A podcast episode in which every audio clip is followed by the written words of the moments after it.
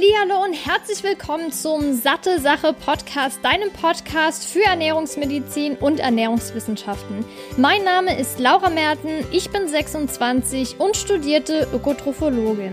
Ich begrüße dich zurück hier zu einer neuen Episode des Satte Sache Podcasts. Ich freue mich, dass du wieder eingeschaltet hast, mit dabei bist zu einem neuen spannenden Thema und zwar den Zusammenhang von Ernährung und Akne oder Pickeln. Denn das ist ein Riesenthema, was super viele Menschen leider betrifft. Ich hatte ja schon mal eine Episode eher so ein bisschen allgemein über den Zusammenhang von Ernährung und Haut aufgenommen. Das ist, glaube ich, eine der ersten Episoden zumindest gewesen. Ich verlinke das nochmal unten in der Beschreibung. Wenn dich das interessiert, gerne mal reinhören. Genauso auch, wenn dich das Thema Neurodermitis und Schuppenflechte interessiert. Da habe ich nämlich auch ein echt spannendes Interview mit der Bianca Merana geführt. Die kennt sich da sehr gut aus und da habe ich vor dem Interview nochmal einen kleinen Theorieteil aufgenommen, der auch nochmal so die Funktionen der Haut zeigt, die Anatomie, Physiologie, wie ist die Haut aufgebaut, was ja, beeinflusst die Haut generell. Und da gerne nochmal reinhören, falls sich so die Grundlagen interessieren. Die möchte ich jetzt nämlich nicht nochmal in dieser Episode ansprechen. Hier soll es jetzt wirklich explizit um Pickel und Akne gehen. Zum Schluss habe ich auch nochmal wirklich so Top 5 Tipps, die fast sogar allgemeingültig sind, die schon bei sehr vielen ja geholfen haben oder Ergebnisse erzielt haben und deshalb möchte ich die dir definitiv nicht vorenthalten.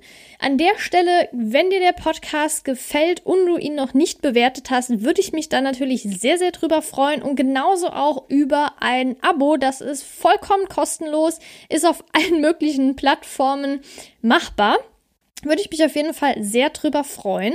Und bevor ich jetzt mit den ganzen Informationen starte, noch einen kleinen Disclaimer. Ich bin keine Dermatologin, aber es geht ja in dieser Folge um den Zusammenhang zwischen den Hautproblemen bzw. Akne und Pickel und der Ernährung. Falls jetzt hier jemand zuhört, der Hautexperte oder Expertin ist, bitte verzeiht mir kleinere Fehler. Ich bin wirklich nicht da die Expertin drin, aber eben in Ernährung und deshalb möchte ich den Zusammenhang darstellen, denn es gibt da auch wirklich Forschung, die zwar immer wieder so ein bisschen was anderes ja herausfindet, aber letztendlich gibt es doch Überschneidungspunkte, die ich jetzt ansprechen möchte. Generell ist es ja so in Bezug ähm, auf Ernährung und Haut der Zusammenhang, dass sich die äußere Hautschicht, also die Epidermis, im Laufe eines Monates komplett erneuert. Und logischerweise braucht sie dafür auch so ein Baumaterial und Energie. Und genau das soll dann unsere Ernährung bereitstellen. Dementsprechend wichtig ist auch die Ernährung, wie du jetzt wahrscheinlich schon so ein bisschen rausgehört hast. Und ich habe mir jetzt mal eine Definition rausgesucht zu Akne. Ich finde, das klingt zwar manchmal ein bisschen trocken, aber letztendlich versteht man es dann auch besser. Und ich habe mir jetzt hier die von der TK, also Techniker Krankenkasse, keine Werbung an dieser Stelle. Ich fand die nur sehr schön rausgeschrieben. Und zwar lautet die. Akne ist eine Erkrankung der Talgdrüsen der Haut. Je nach Schweregrad macht sich die Akne vulgaris, also gewöhnliche Akne, durch eine fettige Haut mit Pickeln, Pusteln und Mitessern bemerkbar.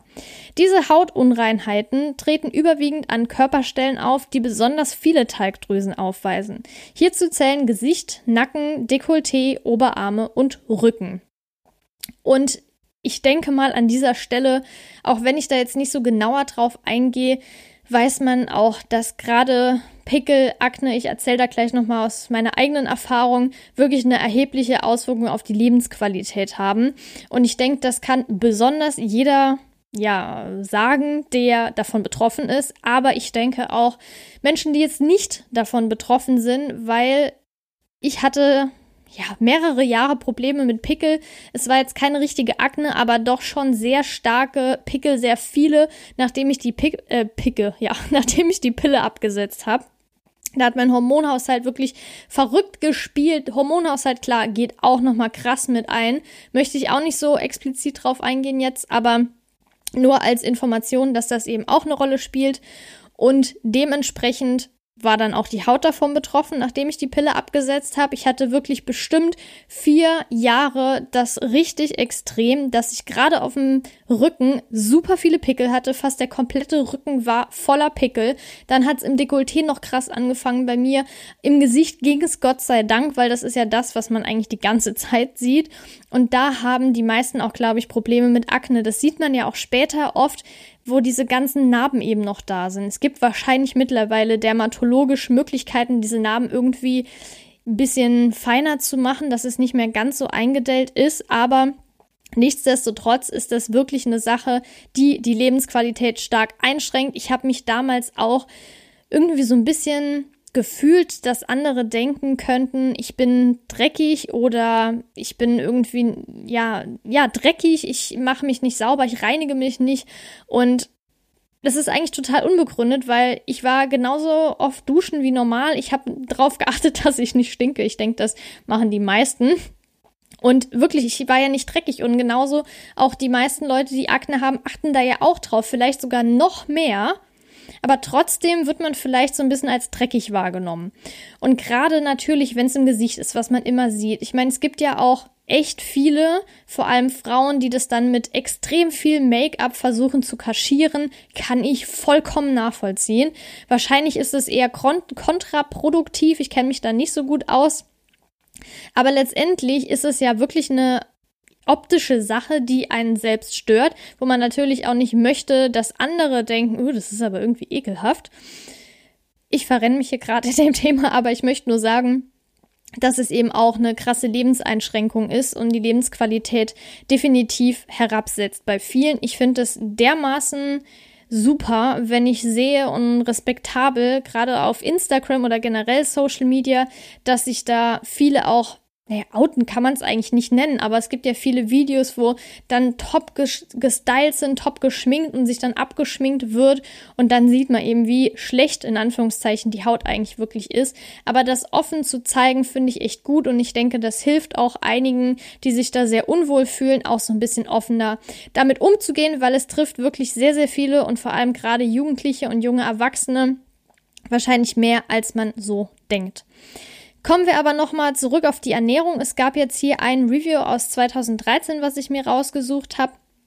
Und da ist eben auch geschlussfolgert worden, dass die medizinische Ernährungstherapie als mögliche Behandlung von Akne kein neuer Ansatz ist, weil die Literatur Literatur, Literatur zeigt auch, dass sich die Ernährung und Akne in den letzten 100 Jahren nichts Neues ist. Es wurde sich immer mehr damit befasst. Natürlich gab es gemischte Ergebnisse irgendwoher, aber das gibt es ja bei sehr vielen Bereichen.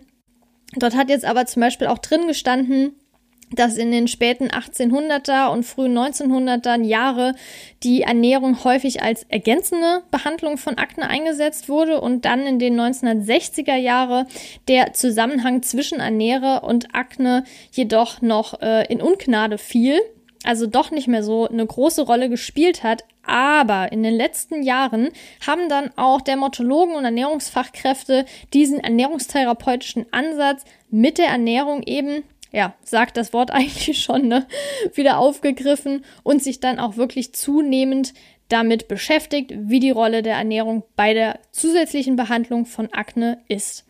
Natürlich muss Akne irgendwie auch anders ja, behandelt werden. Es geht nicht nur mit der Ernährung, das ist Sache von Dermatologen, aber Ernährung kann auf jeden Fall auch unterstützen, individuell zu betrachten, wie immer, aber es gibt auch ein paar Dinge, die fast bei jedem helfen. Darauf kommen wir dann gleich nochmal. Ja, obwohl letztendlich die Gesamtzahl der Studien, die in den letzten 40 Jahren durchgeführt wurden, relativ gering ist, deutet doch eben die wachsende Zahl epidemiologischer und experimenteller Beweise auf den Zusammenhang hin von Ernährung und Akne. Zusammenfassend müssen natürlich diverse methodische Einschränkungen angegangen werden, und es ist zusätzlich noch weitere Forschung beziehungsweise vor allem randomisiert, oh Gott, jetzt sage ich schon auf Englisch, randomisierte, kontrollierte Studien erforderlich. Das bedeutet also, es gibt eine Zufallsauswahl und kontrolliert bedeutet auch, dass es noch eine Kontrollgruppe gab. Wenn man zum Beispiel sagt, ich habe jetzt hier, ich möchte den Einfluss von Omega-3-Fettsäuren auf Akne untersuchen, dann hat man zwei Gruppen, die jeweils sehr ähnliche Akne-Symptome haben. Die eine Gruppe kriegt dann so ein Placebo-Supplement und die andere bekommt dann eben Omega-3-Supplements. Das wird randomisiert, also zufällig ausgewählt, wer was bekommt. Und das ist eben auch eine ziemlich gute Studie, ähm, Studiendesign. Besser wäre es natürlich noch, wenn es doppelt verblindet ist. Das bedeutet also, dass weder die Teilnehmer noch die ja, Forschenden, sage ich jetzt mal, wissen, wer was bekommt. Aber es ist auf jeden Fall schon mal eine ganz gute Sache. Und dadurch könnte es dann eben, wenn genug Studien da sind, die ausdrücklich zeigen, dass es da einen Zusammenhang gibt, umfassende evidenzbasierte Richtlinien geben. Da ist es natürlich nicht so, dass man direkt nach einer Studie mit 20 Teilnehmern, wo man wirklich einen Effekt gesehen hat, sagen kann, ja, wir machen jetzt eine Leitlinie da draus. Das dauert leider, das ja, braucht mehrere Studien. Deshalb ist es nicht so leicht, aber es gibt immer wieder verschiedene Reviews, die rauskommen. Hier zum Beispiel einer aus 2018, ist jetzt nochmal ein bisschen aktueller. Der zeigte, dass selbst wenn die Forschung in den letzten Zeit bestimmte Ernährungsfaktoren und Verhaltensweisen identifizieren konnte, die sich eben auf die Akne auswirken können. Darunter vor allem jetzt auch der übermäßige Verzehr von Milchprodukten, und sehr stark glykämischen Lebensmitteln, also gerade so Weißmehlprodukte, die Ernährung im modernen Lebensstil, was ja auch nicht gerade die beste ist, sowie auch Übergewicht oder Essstörungen, ist leider das Wissen über die Rolle der Ernährung in der Pathophysiologie der Akne nach wie vor relativ spärlich. Also es bedarf wirklich weiteren Studien. Aber schaut man jetzt genauer hin, dominieren Hypotö Hypothesen. Ich habe heute, sorry, ich habe heute einen kleinen Sprachfehler. Ich hoffe, äh, du kannst mir das verzeihen. Ich hoffe, ich kann es trotzdem verständlich hier rüberbringen. Also letztendlich dominieren immer noch Hypothö ey, das gibt's nicht, Hypothesen und Mythen die Debatte. Also es gibt jetzt noch einiges an Forschungsbedarf, um wegen, um wirklich diese Richtlinien machen zu können. Jetzt gab es hier ziemlich viel Theorie. Ich hoffe, es war nicht zu trocken. Jetzt kommen wir wirklich mal zu den wichtigen Dingen, und zwar den Nährstoffen. Aber es war trotzdem irgendwie hoffentlich für dich auch interessant, so ein bisschen den Background zu erfahren. Und ich habe mir jetzt mal die drei Nährstoffe rausgepickt, die ja relativ gut erforscht sind und wo man auch die häufigsten Dinge findet, äh, die meisten Dinge findet. Und das ist zum einen Niacin, also Vitamin B3, Zink und Vitamin D. Fangen wir mal mit Vitamin B3 an. Da ist nämlich der Unterschied, dass die Studien eher die äußerliche Anwendung getestet haben. Also nicht als Supplement, sondern in Form von Gels zum Beispiel.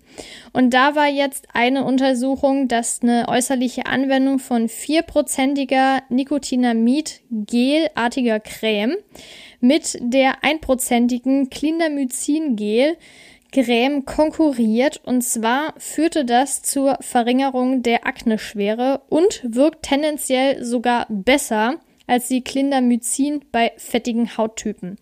Diese Clindamycin ist, glaube ich, eine Salbe oder ein Gel, was oft angewendet wird, was eben auch entzündungshemmend wirkt.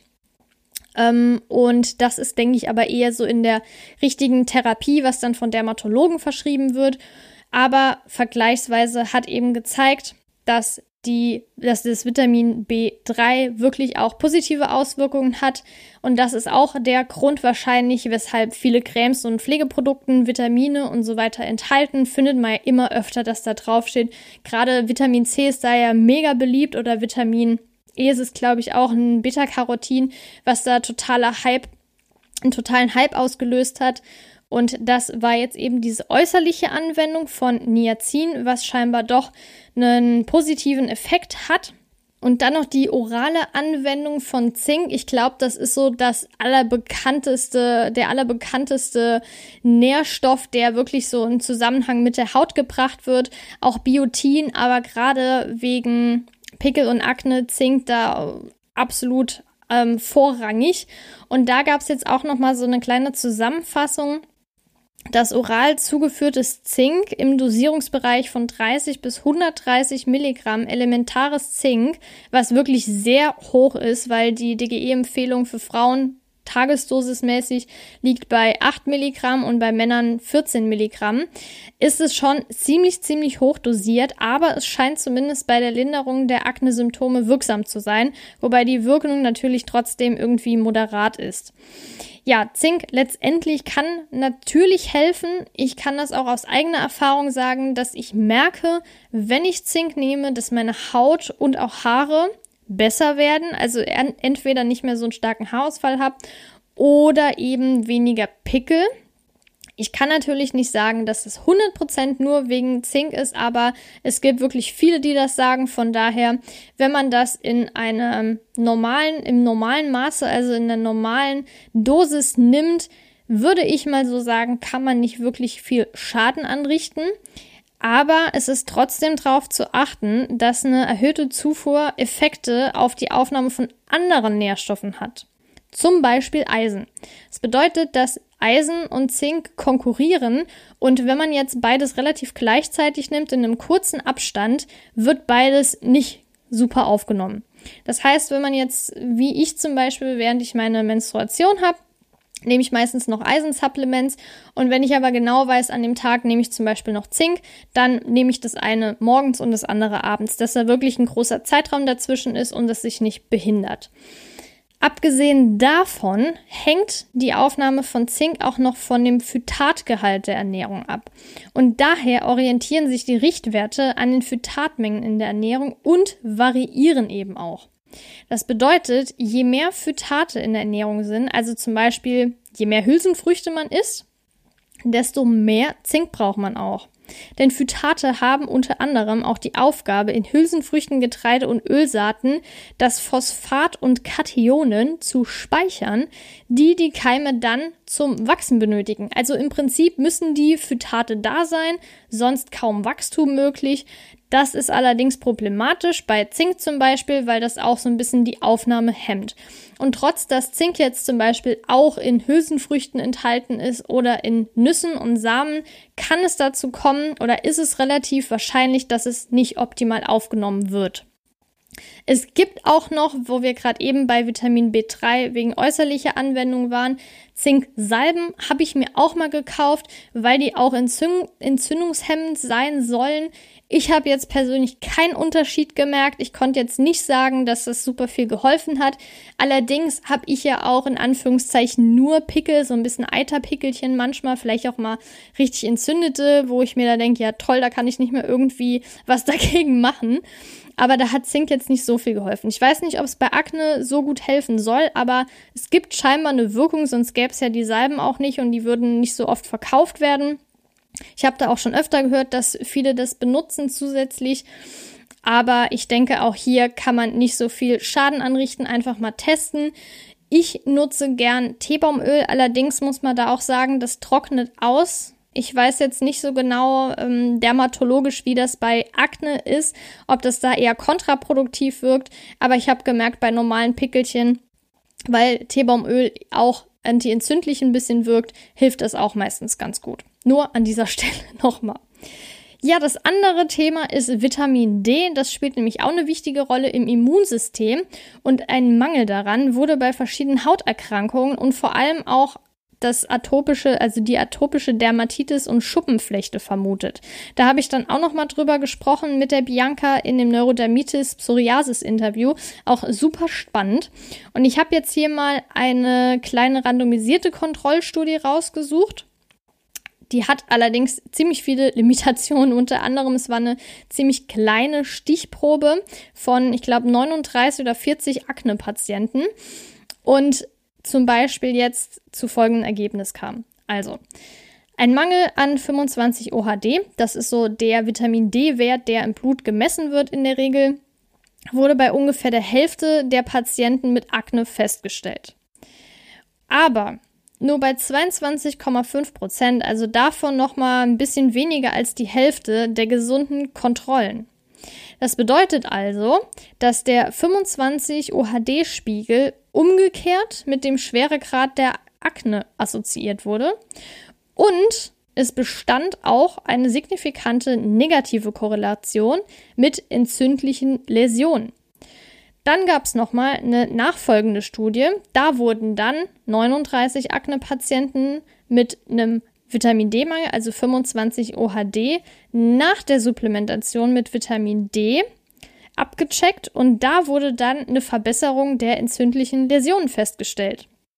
Das bedeutet also, man hat zunächst mal bei Patienten, die eine schwere Akne hatten, ein Vitamin D bei der Hälfte der Patienten festgestellt.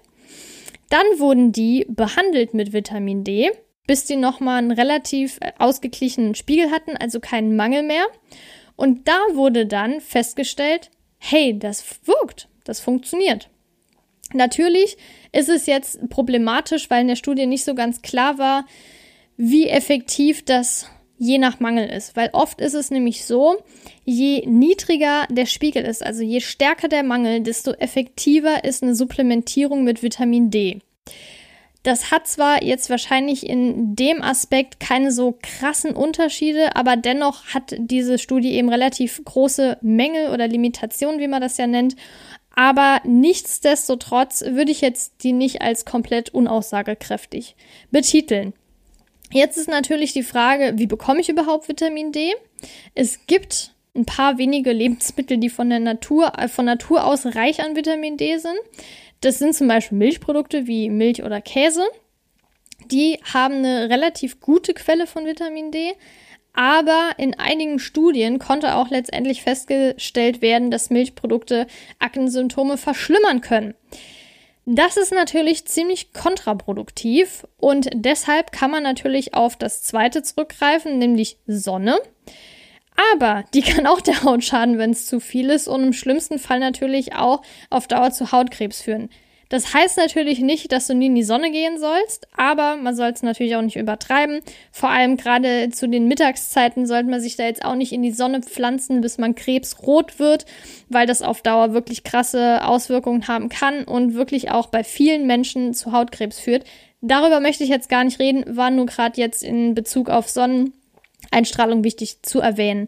Dazu kommt dann natürlich auch wegen Vitamin D, dass der Körper bzw. die Haut nur zwischen Oktober, äh, nicht zwischen, sorry, nicht zwischen Oktober und März, also nur zwischen März und Oktober letztendlich hier in Mitteleuropa Vitamin D bilden kann, weil eben die, ja, der gerade, der gerade, ja, Okay, ich fange nochmal von vorne an, weil, so wie die Sonne steht, es nicht möglich ist, für die Haut das zu produzieren zwischen den Monaten Oktober und März.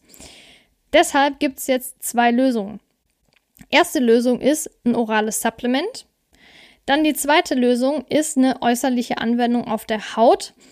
Es gibt da allerdings noch relativ wenige Studien. Ich habe jetzt hier beispielsweise eine Pilotstudie, also eine Anführungszeichen Vorstudie gefunden und die kam zum Ergebnis, dass diese randomisierte Kontrollstudie, was übrigens zeigt, dass Vitamin D3 sicherer über den dermalen Weg verabreicht werden konnte.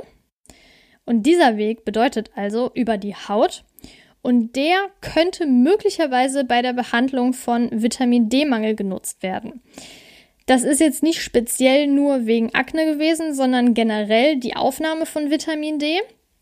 Ich wüsste zwar jetzt nicht, was unbedingt, wenn man es richtig dosiert, gegen eine orale Vitamin D-Aufnahme spricht. Und ich müsste mir jetzt auch nicht Vitamin D auf die Haut unbedingt schmieren. Aber es kann natürlich sein, da wird jetzt wahrscheinlich weiter untersucht, weil die Pilotstudie ja, wie gesagt, nur so eine Vorstudie ist, um zu gucken, macht es überhaupt Sinn, da zu forschen. Und da könnte dann jetzt eventuell natürlich gezeigt werden, wirkt das bei Akne zum Beispiel oder anderen Hautproblemen.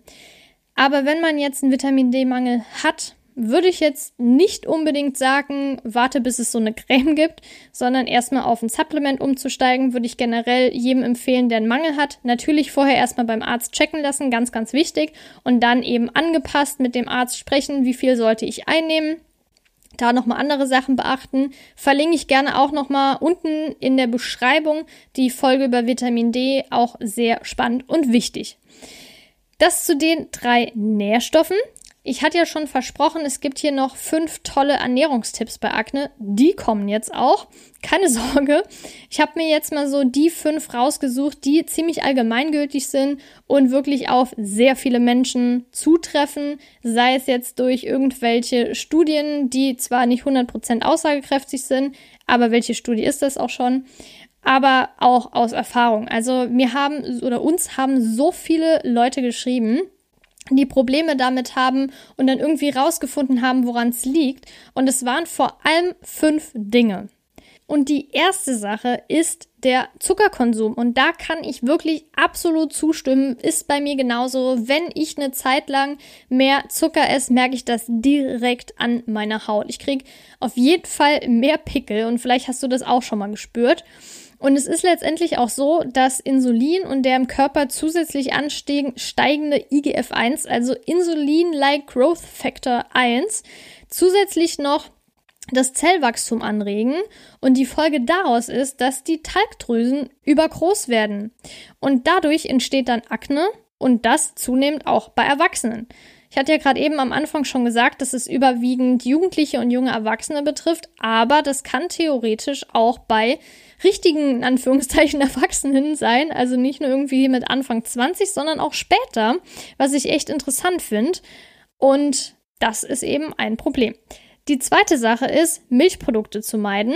Es gibt natürlich Menschen, denen macht das gar nichts aus, wenn die Milchprodukte essen, trinken, wie auch immer. Die merken gar nichts davon. Aber es gibt trotzdem auch viele, die da sehr empfindlich drauf reagieren. Da auf jeden Fall schon mal drauf achten. Vielleicht ist das auch ein Grund. Dann der dritte Punkt, der dritte Tipp ist, dass man stark verarbeitete Produkte meiden sollte, weil unter anderem natürlich sowohl beim Verarbeitungsprozess als auch bei den Zusatzstoffen Dinge dabei sein können, die sehr empfindlich reagieren in deinem Körper oder beziehungsweise worauf dein Körper sehr empfindlich reagiert und auch ja so mehr oder weniger entgiften möchte und dir das in Form von Pickeln. Das ist jetzt absolut unwissenschaftlich dargestellt, aber Du weißt wahrscheinlich, was ich damit meine. Dass er eben damit zeigen will, dass da tut dir nicht gut, lass es besser. Die vierte Sache, die ein bisschen ähnlich da, oder damit einhergeht oft, sind Transfettsäuren, die ja entweder bei starker Erhitzung entstehen oder zum Beispiel auch ähm, ja in Chips enthalten sind. Klar, durch starke Erhitzung ist das letztendlich entstanden, aber da sollte man auch noch mal drauf achten. Und der fünfte Tipp wäre, mehr essentielle Fettsäuren zu essen, wie zum Beispiel Omega-3-Fettsäuren oder Omega-6-Fettsäuren. Omega-3 vor allem zum Beispiel in pflanzlichen Quellen wie Leinsamen, Hanfsamen, Chiasamen oder auch Walnüsse. Dann natürlich nochmal darauf achten, dass die Umwandlungsrate von pflanzlichen Omega-3-Fettsäuren, also ALA, nicht so optimal ist wie jetzt zum Beispiel, wenn man das Ganze über Fisch aufnimmt und also in DHA und EPA. Deshalb ich zumindest supplementiere Omega-3, also DHA und EPA noch. Will ich natürlich jetzt nicht für jeden hier pauschal sagen, der sich vegan ernährt, aber es ist auf jeden Fall sinnvoll und es ist auch nicht gut, wenn da zu wenig aufnimmt. Das waren so die fünf Ernährungstipps schlechthin, die ich von den meisten gehört habe. Ich möchte hier an der Stelle nochmal sagen, generell, irgendwie wegen Supplements, Vitamin D eben. Es ist echt super wichtig, dass bevor du irgendwas hier supplementierst, das mit dem Arzt abklärst, weil wenn kein Mangel vorliegt, dann ist es vielleicht auch gar nicht so notwendig und vielleicht sogar sinnlos. Und zudem noch ganz wichtig wegen diesen Tipps, es ist immer sinnvoll, das Ganze nach und nach wegzulassen und nicht alles auf einmal, weil dann kannst du im Nachhinein gar nicht genau sagen, woran es jetzt gelegen hat. Das bedeutet, wenn du jetzt sagst, sagst, oh, vielleicht könnte es Zucker sein, dann mach erstmal alles andere wie zuvor. Das machst du dann mal so zwei, drei Wochen und wenn du dann merkst, oh krass, meine Haut ist viel besser, dann ist es möglicherweise der Grund. Dann kannst du natürlich, oder ja, drei, vier Wochen eher, das dauert schon ein bisschen. Ich habe ja eben gesagt, ein Monat ungefähr, bis sich die Haut nochmal komplett erneuert, mehr oder weniger. Und dann kannst du auch mal das mit den Milchprodukten testen, was ja auch bei vielen ein Faktor ist oder dann mit den anderen Sachen eben auch. Also nach und nach einfach testen, so ein Trial and Error irgendwie auch ein bisschen. Aber das hilft eben oft und man kann da relativ schnell dann auch sehen, woran es letztendlich liegt. das war das Thema Pickel und Akne und der Zusammenhang mit der Ernährung. Also du siehst, es ist zwar noch relativ unklar alles, es gibt noch keine richtige Leitlinie, weil eben die Studienlage noch nicht so dicht ist und nicht so aussagekräftig. Aber ich denke, ganz ehrlich, mit diesen fünf Tipps, also Zuckerkonsum reduzieren, Milchprodukte eventuell reduzieren, stark verarbeitete Produkte reduzieren, Transfettsäure meiden, mehr essentielle Fettsäuren essen. Das sind alles Dinge, damit kann man nicht viel falsch machen. Also das trifft ja eigentlich auch auf die Alltagsernährung zu. Ich würde jetzt nicht nur jemanden, der Hautprobleme hat, das Ganze raten, sondern auch generell vielen raten, weil es eben jetzt auch nicht so die beste Ernährung ist, wenn man super viel Zucker isst, Fett, Transfettsäuren und so weiter. Also du kannst auf jeden Fall nichts falsch damit machen und einfach mal austesten. Ja, ich hoffe auf jeden Fall, dass dir diese ganzen Informationen geholfen haben. Ich würde mich natürlich auch sehr freuen, wenn du die Episode bewertest, wenn sie dir gefallen hat oder auch den Podcast. Du kannst mir auch sehr gerne schreiben, welche Erfahrungen du gemacht hast, sei es jetzt zum Beispiel über Instagram, da heißen wir satte Sache alles am Stück geschrieben oder per Mail, entweder wenn du willst, dass jemand mitliest an hallo@sattesache.de. Aber wenn du das jetzt nur an mich schreiben möchtest, gibt es eine persönliche Mail, die heißt laura.sattesache.de oder ja, bei Instagram geht's ja auch. Ich wünsche dir noch einen schönen Tag. Ich wünsche dir viel Gesundheit, dass du gerade jetzt in diesen blöden Zeiten gesund bleibst und auch deine Lieben gesund bleiben. Ich würde mich sehr freuen, wenn ich dich in der nächsten Episode wieder begrüßen darf. Bis dahin, deine Laura.